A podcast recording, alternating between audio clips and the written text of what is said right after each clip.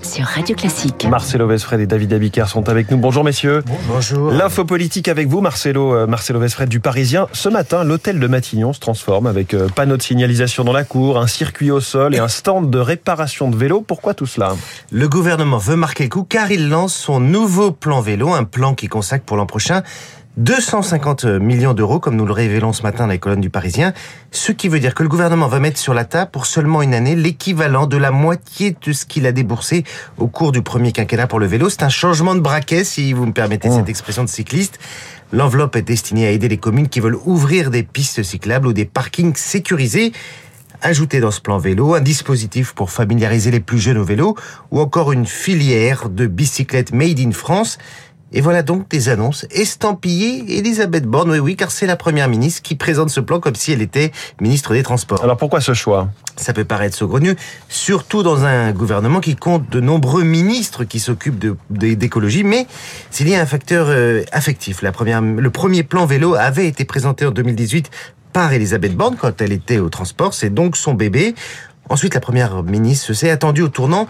Emmanuel Macron l'a chargé de planification écologique. Il lui faut des résultats. Or, pour l'heure, la crise énergétique a poussé la France à envoyer des signaux plutôt contraires.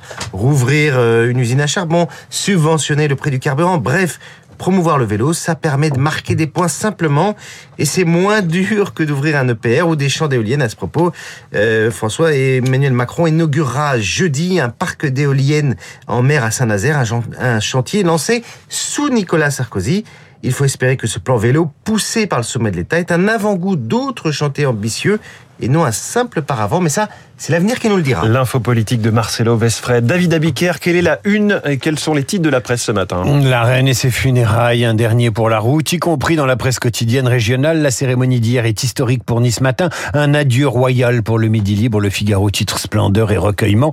Pendant ce temps, les ménages encaissent le choc de l'inflation. C'est la une des échos. Affaire PPDA, nouvelle plainte, nouvelle révélation. C'est la une de Libération. Énergie, tous sobre, titre La Croix. Et puis, il y a le nouveau numéro de la revue Degré, spécial vin, qui est paru.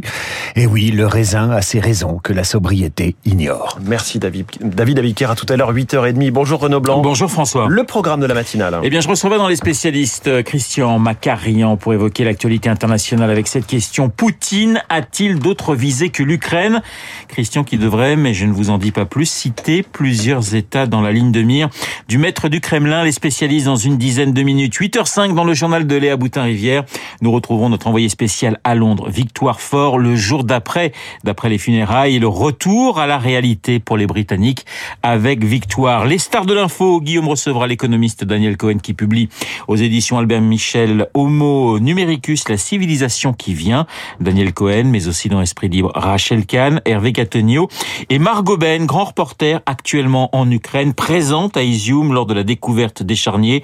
Son témoignage dans Esprit Libre juste après la revue de presse de David Abic.